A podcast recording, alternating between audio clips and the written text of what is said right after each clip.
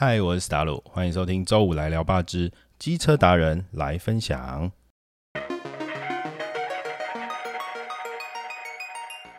我们节目啊，其实播出的时段我也知道，正值下班的尖峰，大家其实也都知道塞车有多辛苦啊。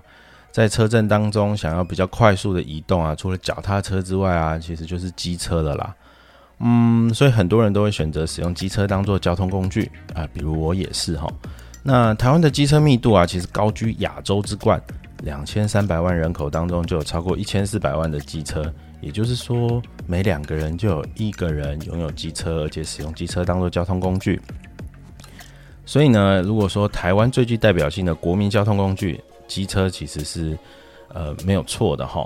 那相对之下啊，对于机车行的需求也就高很多。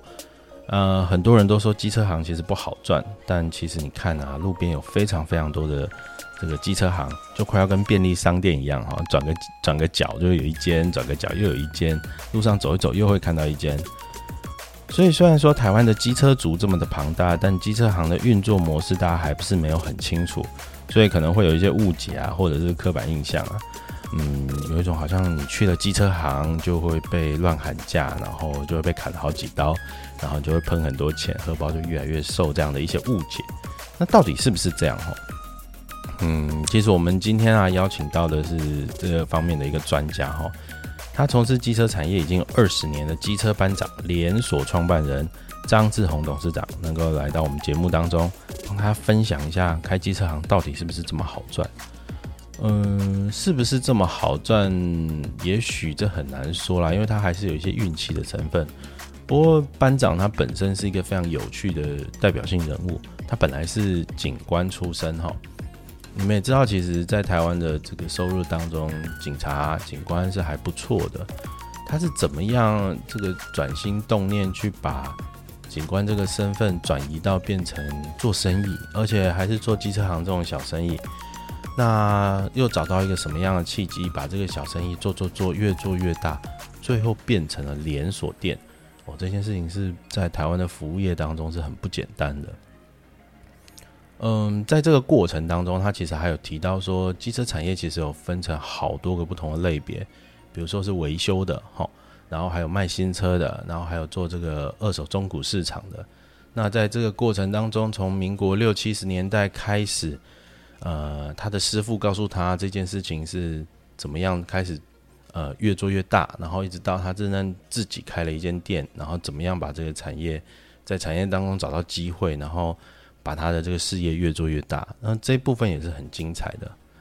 不过最后的最后啊，他有提到说，对于台湾这个机车产业从油车转电车的这个过程当中，政府可以帮一些什么忙吼？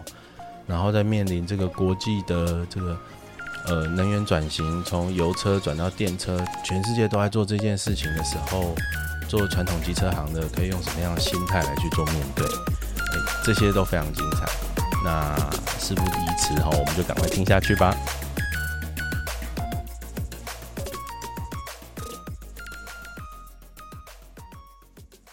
嘿，你原本是？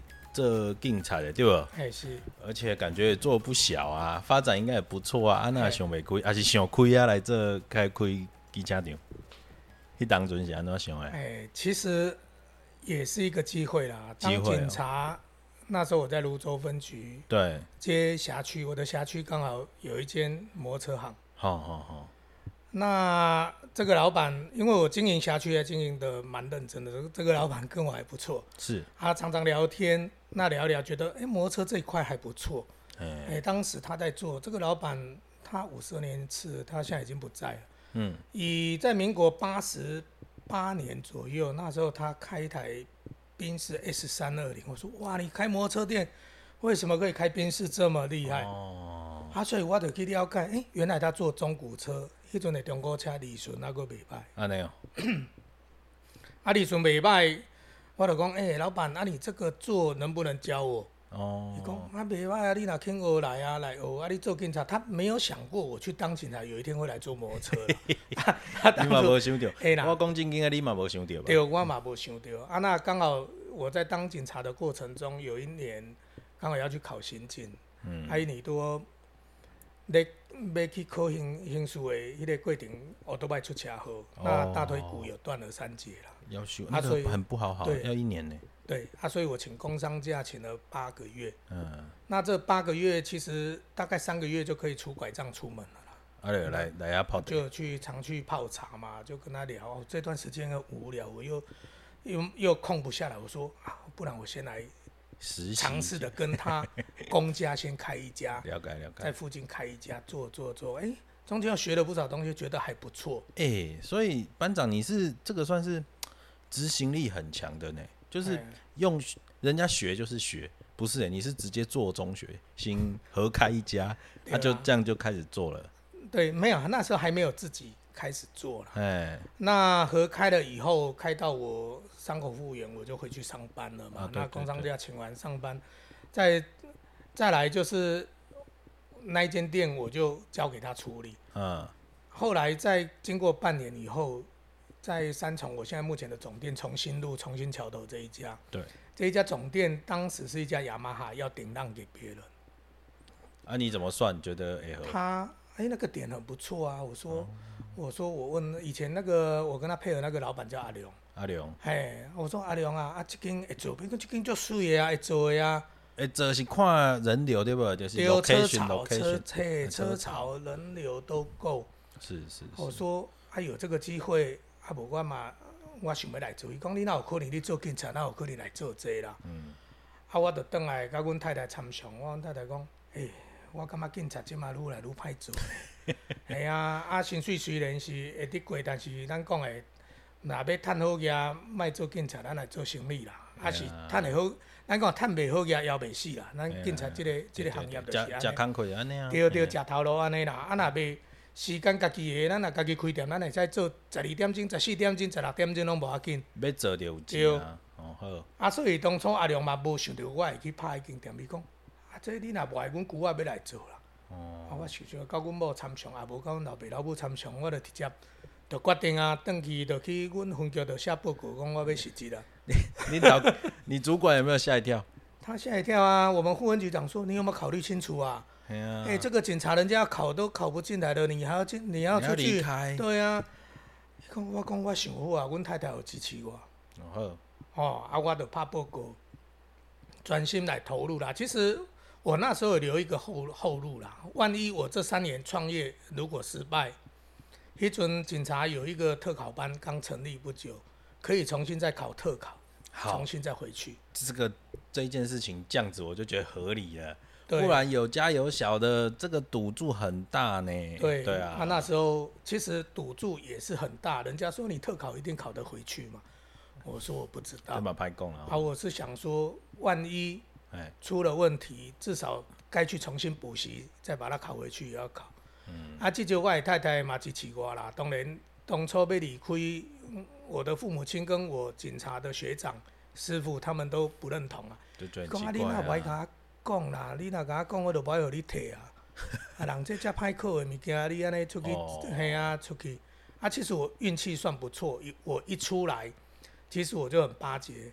刚开始一家店，我在重庆路那边一家店，我以我的管理方式，就是学着分局、警察局这些管理方式。来来来，等一下，你要请一下，警察局可以学管理？当然啦。来，你说一下。你派出所所有的财产清册，嘿。哦，所有的财产清册，所有的流程都要 SOP。哦，那你早期来机车店是没有一家有任何的管理。你这在管案件呢？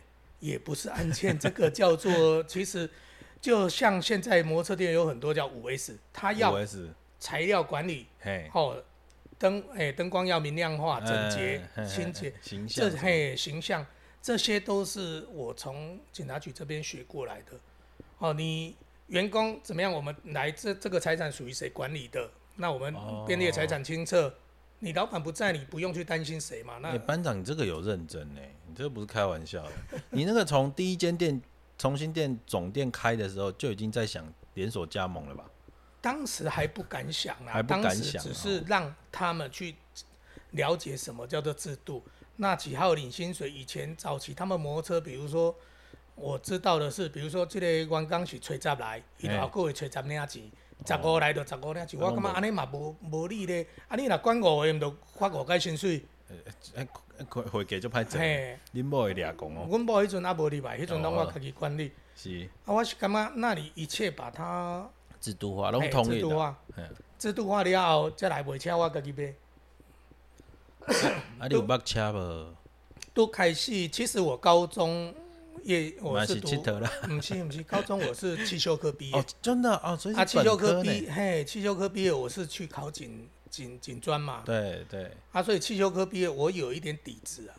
至少知道了。对，至少知道。啊，加上其实自己要学啦。嗯。我觉得你演什么要像什么，来做摩托车店，其实。我觉得要跟一般摩托车店不一样，就是有的摩托车店早期老板是坐在那边，客人进来懒懒散散走出来，那都是师傅在接待。师傅也是这样子，师傅也那那我的要求是这样，客人一进来，那我们就喊欢迎光临。哦。那以前早期的师傅不敢喊啊，因为我去那干话，我老板带着自己喊。哦，你先话啦。哎，我先话，哎，你就对我话，关系就好啊。哦，咱就徛伫门口，欢迎光临，阿被照的，谢谢光临。那早期师傅那种文化是没有这种文化的了。那我问你哦，我们就从第一间店，我们现在就讨论第一间店。除了说在服务这件事情，还有你的制度上啊，我觉得在整个那时候叫台北县嘛，嗯整个台北县，我认为都是机车，其实都是一级战区啊。嗯，因为可能去台北市通勤，或者是说在台北县上班，他都很需要大量的机车在那边跑来跑去。对，啊，机车行这么多，人家说这个台台湾的这个便利商店密度全世界数一数二高，一万三千店，这么一万三千家店，这么小一个岛，啊，你知道机车行有两万六千多多家，所以你看这个竞争有那么激烈，我就问你一个，你在重新店的时候是怎么样杀出一条血路？不可能靠欢迎光临嘛，一定还有其他的。当然，嘿，一定你在某一些材料跟价格上，你要取得一个优势的。其实，对，你你一般开始所有车行，其实早期那咧做时，伊个分中古场加修理店嘛。嗯。哦，中古场就是他专门卖中古车，就是他，对他可能一一个门市就摆了上百台，一百台、两百台，但是他们基本上不太做维修，因为他们这样就够了。所以他们做。换机油、齿轮油而已啦。他们甚至不做早期，早期生理我好甲我边做迄条。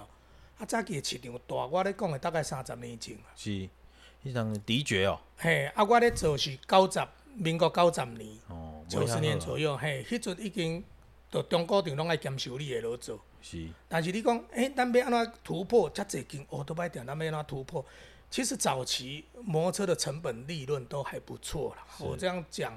早期一台一一条高速胎的成本大概两百块左右，卖八百，卖一千二。早期是卖一千二。对不起，我算。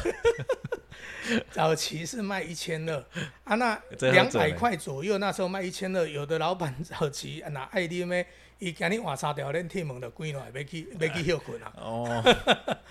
那那是早期有那个市场，还一阵市场大啊，所以因。利润嘛好，那我们我以我在做，我会找一样东西来做一个叫做合理的价格，让回馈消费者。其实我们有在外面走的，我们知道如何做促销。其实早期摩托车摩摩托车店他们不会行销啊，那其实很简单嘛。我们主要是要客源来客数，对。那增加来客数，你今天有机会来我这边，我早期是我简单讲，正新轮胎。一般轮胎他们就换一千二，那我早期拿正新轮胎一条，我的进进价成本两百三十五，我卖五百九十九，我招我招牌大大块把它写出去，其实一下子就就很多人来了，哎，一下子就暴动了。所以你不是用机油齿轮油来做促销，我那时候心里是这样那是一每一个阶段不同，我第一次是用机油齿轮还有，所以一开始轮胎，对，一开始是正新轮胎先开始去做。那客人一进来，一进来他习惯我们的模式以后，其实伊来换过轮胎，伊乌油买纯粹互我换。啊，就一盖讲啊。对，伊一盖讲，伊无可能讲我轮胎俗，换轮胎伊个走来保位，所以我我变成我会在这边赚到很多客人。所以你的轮胎就是带路机嘛，人家先进来店里之后，接下来再了解他的需求。对哦，啊，所以是阮都开始做，那陆陆续续在推出一些相关的产品，让客人知道，诶，机车班长跟外面哪里不一样？我们这些东西价格都透明化，我们全部都摆在上面。哦，那我的东西标写对写出来的。我们不是说啊，你来再说多少钱，那直接都是标在上面，让你清楚的知道我们的价格优势在哪里对。那我们的品相，我们用的是什么货？公司货、原厂货，什么品牌的东西？嗯，让客人很容易去区别。那这样子就很容易杀出一条路。这就有点像百货公司或超级市场那样，都是明码标价。哦当然还有很多促销方式啦。我们开店曾经开到彰化、台南都有。我们下南部嗯材料商是不出货给我们的。对，这个这个等一下，等一下，你先 hold 一下。第一间店大概是这样子，就争取了一个这个还不错的生生存跟获利空间嘛。那大概到什么时候你会开始想说，好像可以开第二间？你是你第二你不是一第一间开完就连锁嘛？你是第二间开完第三间，然后才开始想说连锁吗？其实连锁第二间在第三年就开了一家，但是那时候很不稳定，这也面临到人家其实轮连锁要大概在三家四家以后才能稳定，对，两家最难经营了，因为你只有一个人，你要顾 A 店，你的 B 店可能就营业额下降，甚至服务的就没有品质那么好。对，啊，所以你要突破这一些，其实还要因缘际会啦。其实我曾经开过两家，然后又收掉一家，回归原本的一家。对，在有一个机会，我遇到以前的一个好朋友，他刚好事业做得不是很好，嘿，那我说那愿不愿意走回走走回走？那刚好我们的永和福和桥那边有一家店，人家顶浪。哦，我说你如果要做，要做我教你，我们合伙。嗯，那我需要的是人，哦那你配合的方式，其实要开连锁，一定要有一个副手。好、我一个副手，你有制度，你制度，因为我安尼讲的，制度是上重要，但是乌手的人制度你不一定行得通啊。会对啊。伊若伊就讲嘛，种你搁甲我管，我做代志安尼做，我修理车就安尼修理。对，因为因是技术界甲乌手界因出来，伊毋是讲像你考试入来，伊才会听你的话，你叫伊安怎，伊无一定要听。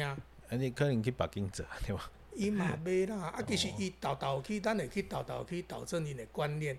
以前的师傅难带归难带，但是就像早期，大概受我的外点无升降机，没有现在看的升降，他对们摩托车都躺在地上修理。对对对，有会露出来。那那个是对，有这样。但是早期我用升降机买回来，升降机师傅不会用，买的拆胎机师傅不会用，他说他用那个手工那个铰链胎安尼铰，啊，这个就是一个过程。你恰恰小你爱甲教，啊甲教伊我用甲沟通甲拜托，啊教教小可会晓安尼，啊一个过程啊老的若教袂给因家的退休嘛，讲换新的你吧，哦。慢慢再去调整，这过程都必经会经过这些过程。好，这我可以理解。嗯。然后我们来回到那个连锁加盟这一条路哦，因为我自己做过一点餐饮，我可以理解做服务业这件事情，一间店跨到两间店，甚至开始有连锁加盟、中央厨房的概念，嗯，就不一样了嘛。你现在一定也会有一个管理的这个像是总部一样的虚拟或者是实体都好。第二个东西就是说，你这个制度在怎么样让其他店也可以配合。然后还有一个，我觉得你刚刚讲到一个很重要的点，就是你跨县市的时候，诶，那个文化不一样，诶，还有供货商也不一对样对对。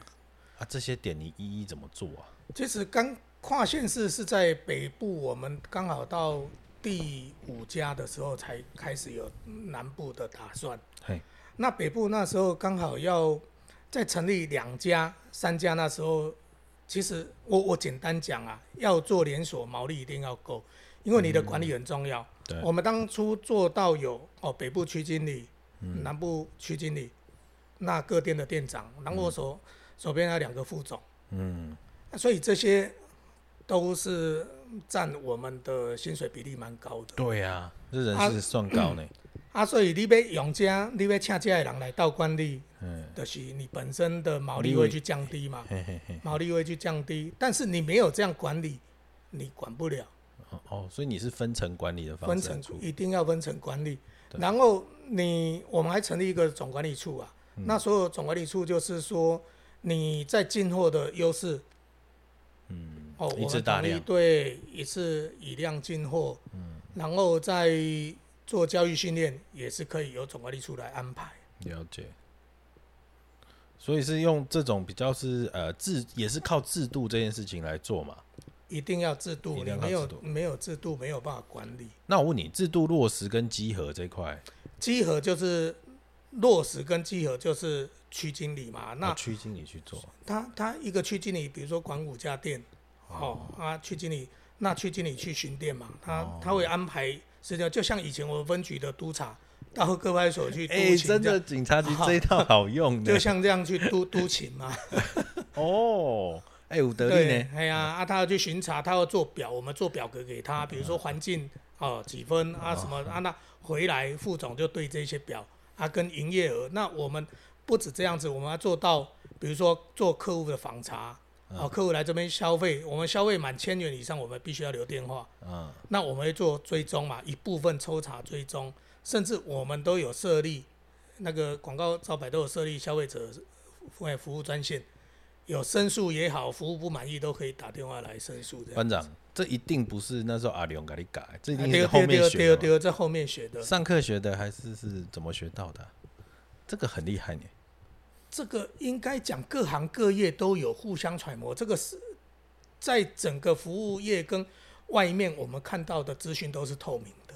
它其实只要你去多注意、多观察，很多行业都会有这些讯息流露出来。哦，然后你都会想说啊，这个我们对可以适不适用？对对对对对。那我想请你分享一个失败的，就是如果我我我乱说了，可能这个哎，这个八方云集去教克林北派，不往永化买啊，永姐刚刚北通有没有这种？因为因为不同行业一定有它的那个差异。你说的促销方式，促销方式应该是不会有。失败的，顶多是效果不好啦。哎，卖光一一没有达到预期的效果嘛？啊，你老公失败应该是没啦。其实，在底估呢，整呢，其实如果说要分享一些创业比较遇到瓶颈，这一些应该是比较多啦。因为当时在展店的时候，我们曾经一年展了三家店，其实在人事人事调度方面就比较。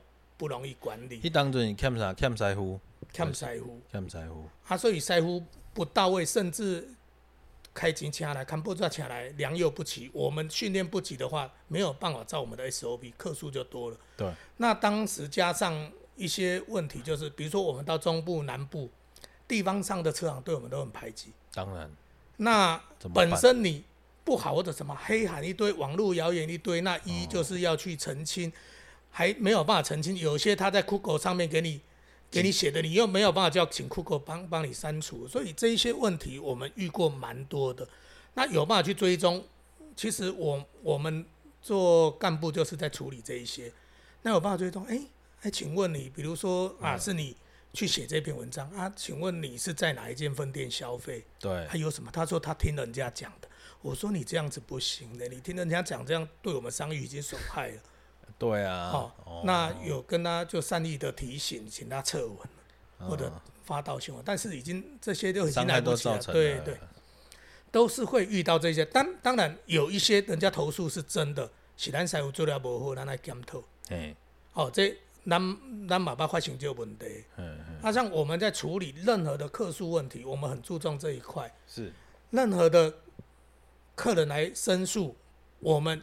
一向都是由干部先去道歉，道歉以后，我们在内部门关起来来检讨，嗯，到底原因出在哪里？对，反正我们的观念，客人不会有错，千错万错都是我们的错。哎，你也只能改变自己啊，你也不能要求客人，要求客人太奇怪。对啊，所以客，但是有些客人还是没有了，OK 还是有啦，对啦，澳洲来的还是有，那个还是有，还不多啦。对啦，哎，拄着着。做功德啊，无安怎？嘛袂啦，啊，其实阮做头家，你像讲阮拄着的，像阮去消基会啦，去都我拢招足几家这种单位，他客人一有问题，他就投诉消基会。哦。但是我去的很多问题啦，就像讲讲真的，咱无问题啦。结果消保官嘛，起来讲，啊，你做头家，你五千箍，伊这就处理你的算啊啦。安怎啊，就好改就好啊，莫过安尼。都都是都是。哎，心内底嘛是隐晦呢，就堵了。嘛袂啦，其实就是 他讲的也有道理啦，你嘿啦，人伊讲的嘛有道理啦伊讲你搁加走一撮，你也袂好啦。啊那我对啦，跟就还的吼。好，我们不聊这个烦的。我我刚刚还有一个想问的哈，你刚刚有提到说，在以前的市场有分卖二手车、做嗯生、做维修的，也有卖新车的。这个东西你怎么观察这种市场专卖店或者是维修店等等的变化？历史上原本是都有分嘛哈？对，原本你只要看以前你这样看，嗯，整个整个店面如果摆大概三十三四十台以上的中古车，这就算中古场啊，中国场，中古场。然后嘿它利润好吗是专卖。就好的。我安尼讲，其实我爱讲即块，较早中古车是安怎好做，较早较早脏车很多，好车足济。啊，这一个过程啦，我我讲这个过程，伫民国大概伫八十几年迄阵，大陆嘿经经济还袂好的时阵，咱真济咱的车，若新车用头砍去，拢装柜啊，装货柜到对岸，跟到这一些比较落后的国家，嗯，哦，这个这个都不是新闻了。那以前可能今天不见，三天后在那边就看到了。哦哟，这个数效率很高啊。对对对，以前这个都新闻都有报这个已，经是产业链了呢，上中下游分工很绵密。一定是这样子。它包含哦他们以我了解这一块啦，是是因为因为我是警察退下来的，所以当初有一个朋友也很好笑，他说：“哎、这种这种，啊你你，好、伊拢叫我班长啦，我讲班长，哎啊你你甲我人外口拢有咧卖踏板车，你有无？你甲问问一台好无？哦，我甲你问看觅。结果我知影谁咧卖，人无爱卖我，为什么？啊，因为我惊嘿啊，因为他们跟我们不打交道啊。哦，嘿啊，所以我们走这一途，其实当初当初即个阿良嘛，对我讲，伊讲，只用咱中国场出来吼，做中国车出来，莫去目乌车，乌车你目着敢若咧食毛飞的，因为伤好啊。伤好，而且咧走的速度紧。哦，你有可能卖咱传统的整理的，咱一个月卖三三十台、五十台，足认真拼甲大粒干、细粒干。伊迄若有偌济卖偌济啦，迄人拢预约咧买。哦，是安尼哦啊，哦。钱安怎来安怎去？啊，所以因迄是足好趁的啦。我伊毋知讲敢若咧食毛飞，伊讲千万毋通目目落你是无头无回头路啊。嘿啦嘿啦，我都等来。啊，所以他对我对我也不错啦。他是一个单单跟我做我都把启蒙老师啊。了解。哦，所以以前二手车好是有这样子的。对他以前不止这样子，以前二手车的市场大，是因为早在三十年前，离三十年前的时阵，其实大众运输没有这么这、啊，这么好。对对，啊，迄阵咱伫咱的下港、分林、嘉义啦、台中、花莲、台东要起台北拍拼，较早拢爱食头路，拢爱起台北靠有靠有在食头路嘛。那以前到台北这边来工作的，一定要一台摩托车，对，没有摩托车你没有办法就业也好，上课也好，都一定需要。那以前这个市场大，加上失窃率又高，所以他们不敢买新车，新车买去都无去啊嘛，啊伊就买中国车，所以中国车迄阵市场就大。安怎色拢无效，什物大色，什物什么，防盗器拢无效啊，真正拢无效。后尾是伫咧大概十几年前机车纹身开始以后，哦，好好好纹身以后它会降低，因为他以前他偷的摩托车，他要去把那个引擎的 case 兑换嘛，他买一台，他去估一台老车可能两千块，多便宜？啊，两千块老车，哦，无要店人报，他只要拿那个行照跟大牌旧的大牌跟他的引擎 case，就是打引擎号码那一块 case，对，他给他买回来以后，那他签对他去请人家代工的去签一台摩托车，摩托车那一台签回来，这个有专门在代工的，早期啦，现在都没有。代工。的签的人有一批人，嗯 代工的有一批人，销售的又有一批人，哦，哦分的三个部分。哦。啊，那他们代工的，代工的，比如说买的，他买一台那个行照，2000块哎，两千块的，他就交给代工的，啊，代工的去牵车的回来，在代工那边处理，就变成一台新的车子回来，只是行照跟大牌是旧的，跟引擎号码是旧的，哦，所以你来哦是看给这样子的外表是全新的，但是行照是旧的，哦是安尼哦，嘿，哦 哦，这个这个好难懂哦，但是好合理哦，利利润就这样来了嘛，哈，它的利润主要是它根本就是一台新车嘛，对，哦原来是这样，那那你说刚刚开始有一些就是比如说这个这个机车纹身嘛，然后开始会有什么晶片锁，这个越来都有防盗晶片锁，先后来才纹身。那为什么说纹身可以降低这个失窃率？嗯，我刚才就讲过了，它整台车换过去只有牌跟引擎号码那一部分是旧的嘛？对。但是你纹身在车壳上面等于也有啊，也有，所以他要处理那一块，他的成本要提高了啊，它成本要提高很多。那当然再加上不止这一些啦，加上对岸跟整个亚洲东南亚景气回升嘛。人家自己生产的摩托车也不比我们差了，尤其泰国啊，泰国连宏达都可以做。有啊，啊，包包含对岸的大陆，他们的摩托车也都自己生产的，可能很多是都起来。所以，我们这些中古摩托车，现在外销还有，嗯像外销外销到欧洲，欧洲有很多落后国家哦，哦，他们是销到那一边的。但现在是合法的，不合法的。对对对。我我讲的现在是合法的。是是是是是。已经没有黑车的了。现在应该如果以警政署这边来调查的话，现在机车失窃率蛮低的。嗯。不是说没有，蛮低的。有一些可能是小朋友改装车子啦，精品这些喜欢那个另外对对这些。就没有这种国际型的贩售行为，所以原来基本上都已经很低了。所以二手车的这个生意开始不太好做之后，他就开始做兼做维修，对不对？对，我们兼做维修跟做品牌行销，其实我们一路走来真的很辛苦。其实你要创立一个品牌跟行销，你要烧很多钱啊，包括你的 logo、你的形象、办理教育训练。嗯，那我们后来跟了洪家腾来配合，对，这个就是 我觉得很特别，因为以前不会有专卖店哦，以前 logo 挂雅马哈，但是里面 Kimco 跟三洋、比亚九可能都买得到。嗯，那挂什么牌子，等于是这个品牌商赞助你做 logo 做那个扛棒而已，它并不是说你要成为专卖店，也是到最近这可能五年十年，你才可以陆陆续续看到这种。算是旗舰店、品牌店的概念哦。那像您这边是跟洪家团有密切合作嘛？开一个旗舰店这件事情，你是怎么想？其实当初就是觉得自己在带领这一些会很辛苦。其实你跟着品牌走，因为后来各种厂牌出的摩托车的车款车型太多了。对，你在员工教育训练上你跟不上。对，你一定要跟着品牌，他们派专人来训练，让他来教，对，让他来带。让他们来带，而且很多我们不用再单打独斗，等于说很多资讯它跟我们的电脑可以连线。哦，那讯息包对系统跟维修电脑都可以都都可以连接。是是是是是，包含进货系统都可以用电脑化。好，那那我这样说啦，因为我我自己。机车其实是洪家腾的，嗯，然后这件事情我就觉得哇，这个品牌其实就是追的很用力哈，嗯，那您算是这个押宝押的早的，当初是为什么是洪家腾？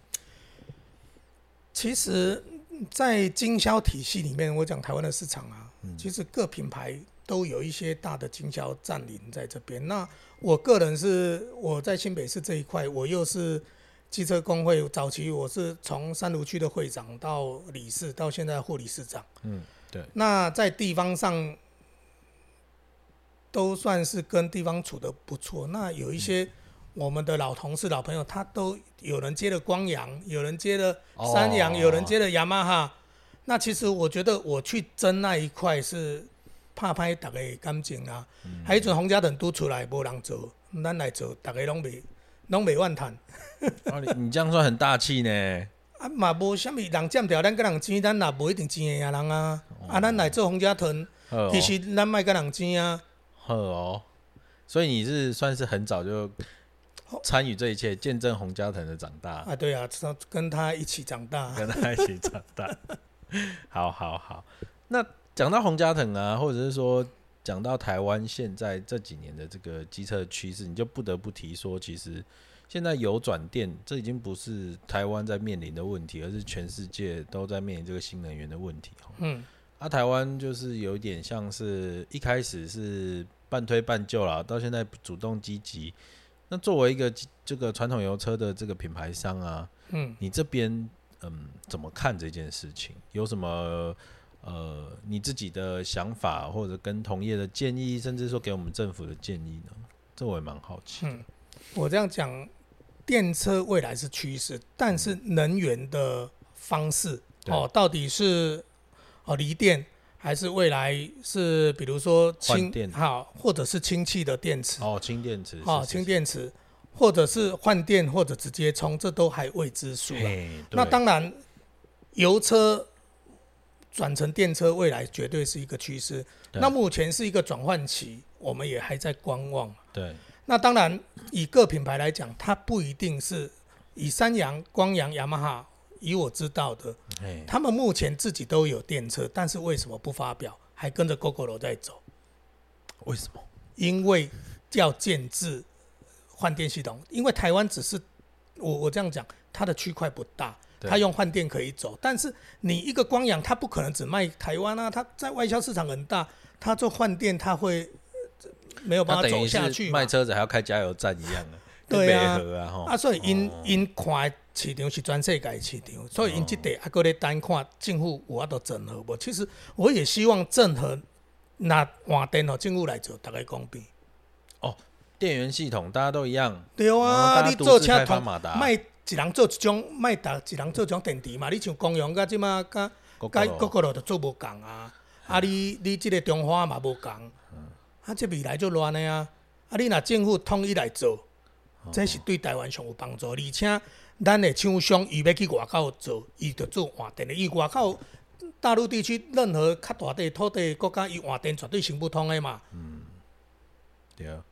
啊，所以这是未来一定爱行，但是因即嘛在咧观察，看政府怎么动作。其实厂商早就准备好了。哦。我们三洋。董事长也是说，我们的电车早就准备好了。嗯，问题我们不知道政府的方向啊。嗯嗯，懂。你要我们去，我的车去到各个的电池成何体统？比如说这样子，他认为说我有能力做啊。嗯。但是那电费换电那一些月租费机制都让他们赚走了。嗯嗯嗯嗯嗯，我懂你意思。好，这个是原厂这边的观点。如果说我们换一个角度，您同时也是这个加盟连锁加盟这边也开很多间嘛。如果你给其他的这个些传统的，不管是修理的啦，或者是卖车的这些机车行，你这边有什么建议吗？对于油车、电车的部分吗？嗯，其实我希望之前这个跟我们工业局这边有谈过啦，就是说，像目前台湾最大的电车应该属于 GoGo 了。好，销售跟占有率，GoGo 是最大的。那它目前的方式，它属于把所有零件之前啊，之前把所有零件都锁死。对啊。那我们拿不到。那它现在陆陆续续有在开放，但是我觉得还不够。还不够。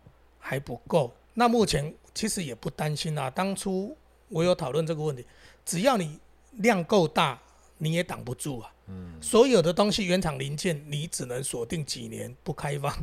那你还是未来还是要开放，让人家对去做嘛？对对对。啊，所以以这米来起条嘛，是我我不担心啊，只是时间的问题啊。了解了解。好哇，那今天真的是跟班长学很多呢。哎，不会了。好，我们今天节目因为时间关系，大致上就进行到这里。那我们今天就呃很谢谢这个张班长跟我们一起分享这个关于。油车、电车之间还有自己的一些创业的心路历程哦。来，我们跟大家说再见，看见大家，拜拜。谢谢，拜拜。好啦，我们今天的节目就进行到这里啦。很开心，我们机车班长的创办人张志宏董事长能够到节目当中跟我们分享这么多甘苦谈吼。呃，如果大家喜欢今天的节目啊，欢迎订阅、留言、分享，而且给我们五星评价。我们下次再见喽。